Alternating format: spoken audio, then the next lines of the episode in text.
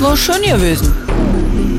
Geschichten aus der großen Stadt von Lea Streisand.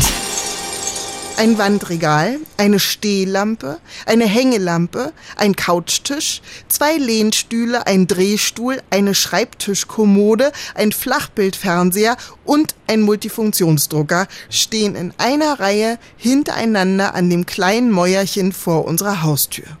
Und ein Sofa. Als würden sie dort auf irgendwas warten, dass jemand sie mitnimmt zum Beispiel.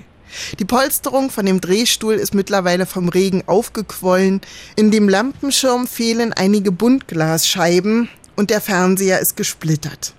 Ein handgeschriebener Zettel ist mit Tesafilm an die Rückwand des Regals geklebt. Alles zu verschenken. Ich stehe fassungslos davor. Paul kichert neben mir. Da ist unser Nachbar wohl mit leichtem Gepäck abgereist. Ich glaub's nicht, murmle ich. Das Kind versucht, auf das versiffte Sofa zu klettern. Neulich Abend habe ich das Kind ins Bett gebracht und hab den noch gehört, den Nachbarn, wie er mit kreischendem Quietschen das Paketband von der Rolle abzwirbelte, was jetzt so Tape-Art-mäßig um die kaputte Schreibtischkommode drumrum gefriemelt ist. Ich dachte nämlich noch, was Paul denn jetzt für Kartons zerreißen muss um 8 Uhr abends. Das Geräusch ist dasselbe. Und am nächsten Tag haben wir den Nachbarn mit nichts weiter als einem winzigen Köfferchen in einen geliehenen Kastenwagen steigen sehen. Da kamen wir gerade aus dem Garten und schlossen die Räder an. Der wird da jetzt nicht abhauen, meinte ich noch, da stand der ganze Sperrmüll schon auf der Straße.